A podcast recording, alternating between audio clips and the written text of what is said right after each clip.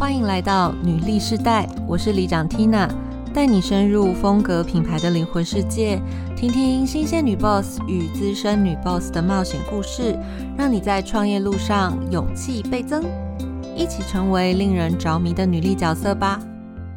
Hello，欢迎收听《女力世代女人创业老实说》，我是李长 Tina。今天呢是我们专题节目的第十集，所以我今天准备了一个全新的单元，好不一样，想要跟你分享。这个单元呢，想要跟你分享我在过去看见的。几千名的风格女子，不同的创业观点，我自己的整理思考之后，可以让你在面对接下来自己的创业的时候，可以不感到彷徨。过去呢，其实在十年的时间都是从事跟女性创业有关的工作，接触过女性创业者真的是应该是好几千人了。我从他们身上其实有非常多的学习，包含我可能从二零一五年那时候就担任经济部中小企业处女性创业飞鹰计划的计划负责人。我们当时每年会接触的女性创业者跟预备创业者，真的就是上千人。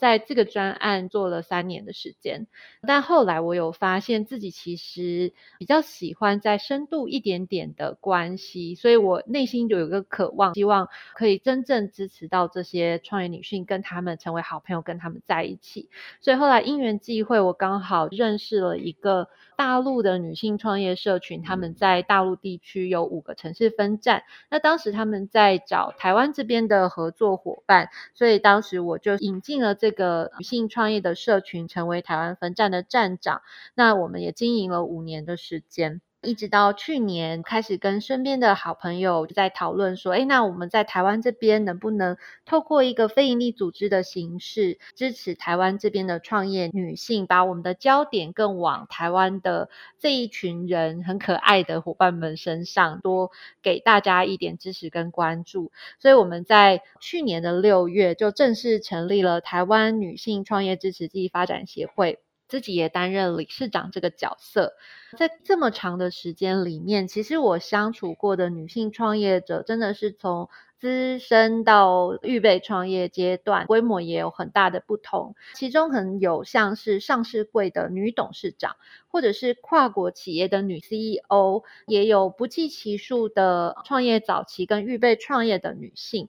那年龄的分布范围也真的是超级无敌广，包含可能当时我们到日本大阪工商协会的女性会，他们的女性会的社长呢是一位七十多岁的老太太，那她经营的这个家族事业也是百年的历史，然后她每天早上还是会把自己梳妆打扮的非常的干净有精神，然后到公司里面去跟她的团队做互动跟交流，每天都还是保持这样的状态，为她。的公司伙伴加油打气，带来好的精神形态，或者是后来我有一期到以色列去拜访一位六十岁的创业阿妈，会说他是创业阿妈，是因为我们还看到他孙子的照片。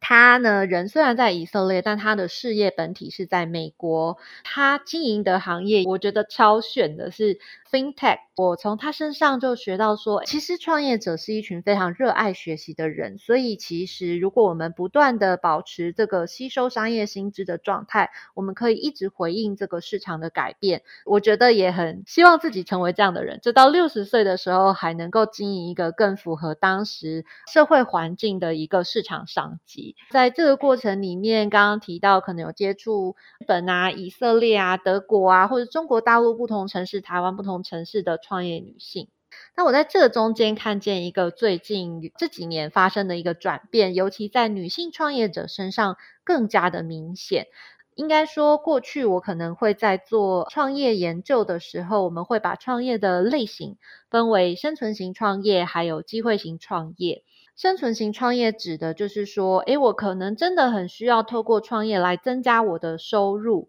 那例如说，可能我们看见东南亚地区啊、非洲地区啊这些，比如说在印度之前有一个社会企业是专门会借款给当地的女性，让她可以去买脚踏车或者是小的身材工具，可以照顾她的家庭。在台湾过去，我觉得比较像是我的妈妈的那个年代，可能台湾大概五六零年代的时候，当时有很多女性，因为市场没有提供那么多的好的就业机会，那所以呢，她们可能就会在市场啊、街边啊开一个小店，一方面可以补贴家庭的收入，二方面也满足她的育儿需求，她可以一边顾店，然后一边带小孩。或者是另一个类型是机会型的创业，机会型创业其实就是回应市场需求，可能用一个商业模式或技术创新、专业服服务等等的形式来做这个市场的回应。机会型创业的这个部分啊，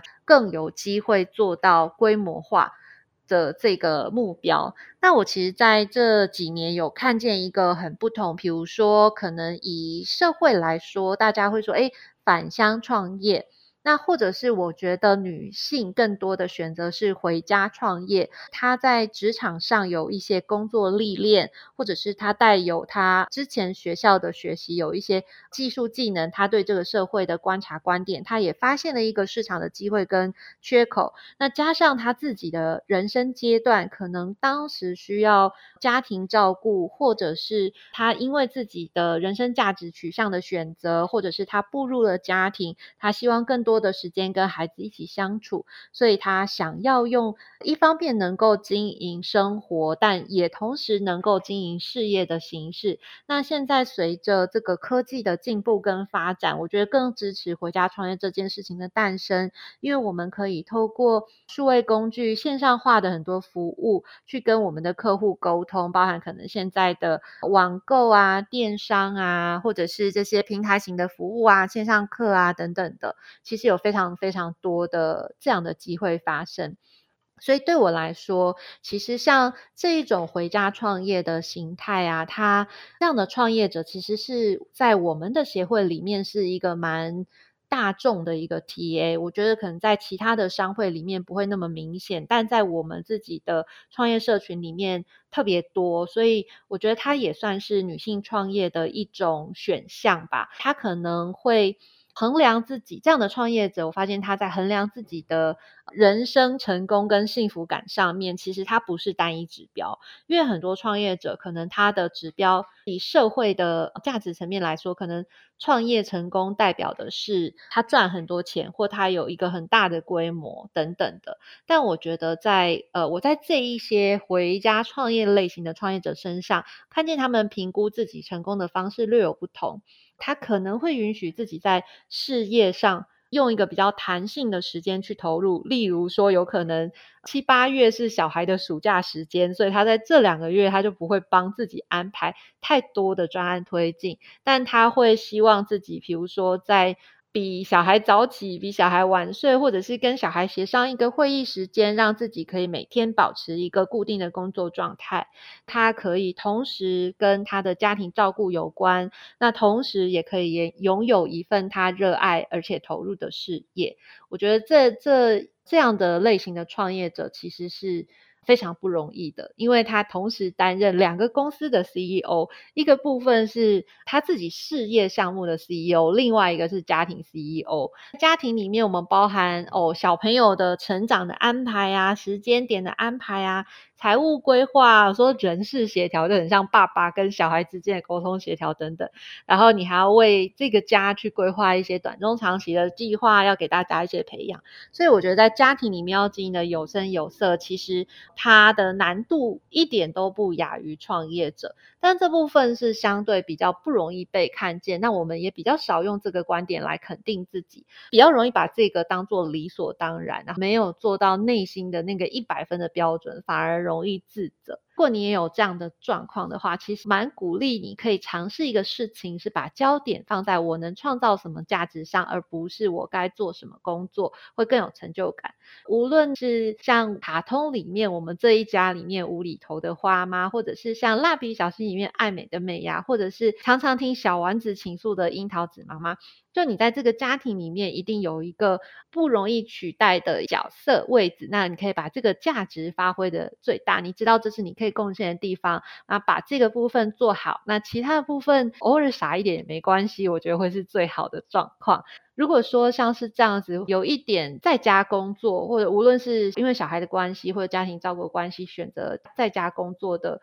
这一群创业伙伴呢？刚刚讲是面对家庭的部分嘛，那我们接下来要讲面对事业的部分，它是不是有什么独特的认知？那我会发现，像选择回家创业的这群创业者呢，比较能够接受长期一点的阶段规划。那他们通常选择的创业题目也比较带有自己的独特观点。有他自己的价值观，所以他可能在这个过程里面需要不断的去了解市场的回应，修正自己，或者是在这个长一点的过程里面做更多的沉淀，以至于他能够达成他想要的人生状态。所以我发现回家创业的这群创业者，可能他们在意的点，并不是。短期内的财务收入或是公司的成长，他更倾向向内求，去把自己的基本功做好，同时也是用一个非常开放的态度，愿意对外学习跟打开合作。如果你觉得自己刚刚听起来哦，有一点像是这种回家型的创业者。我建议你可以听听我们的第三集跟第四集，因为第三集的时候呢，我有访问到好错投资理财的创办人 Laura，他自己本身是一个专业服务类型的创业者，他选择这个服务呢，也是因为知道自己可能更喜欢深度一点的内容，所以他想要提供自己的专业，那他用这样的形式，他就可以更弹性的跟他的客户约时间，他可以更好的做自己的时间安排。或者是第四集，我们有采访到电电租的两位创办人是 Judy 跟小米，他们两位在这一个电电租的平台设立了四年期间，一直都是带着五个小孩一起在这个事业经营的过程里面。平台类型的创业呢，其实我觉得也蛮适合回家创业的创业者，因为它是建立一个。比较长期稳定型的服务，锁定一个有价值的目标，慢慢的推广累积。那我觉得这也是一个蛮不错的方法。所以如果你想要听跟回家创业者有关的分享，我会建议听本频道的第三集跟第四集。那在最后呢，我想要跟你分享一下，就是我看见回家创业者成功经营的三个要点。首先，第一个一定是跟这个创办人本身有关，因为我觉得一个事业要经营成功，这个创业者的心态必须要是正确的。所以呢，你必须要认知到自己一天只有二十四小时，我觉得这超重要。因为回家创业，我们可能希望自己能够兼顾事业的发展以及家庭的。这个关系，或者是自己有一些其他人生兴趣的这个部分，可以保持独立。那所以其实你很重要的一点是你有认知到自己的时间是有限的。所以要建立自己的价值评估机制，还有选择排序的方式，来降低自己的压力。那也接受每一个孩子的成长速度不同，包含你的事业也是你的孩子，所以我们要耐心的等他长大，接受这些阶段性的规划，来保持自己的弹性。你知道，我现阶段是我自己选择可以放慢一点，没有关系。但是我知道自己怎么评估我这段时间的累积，这是很重要的第一点。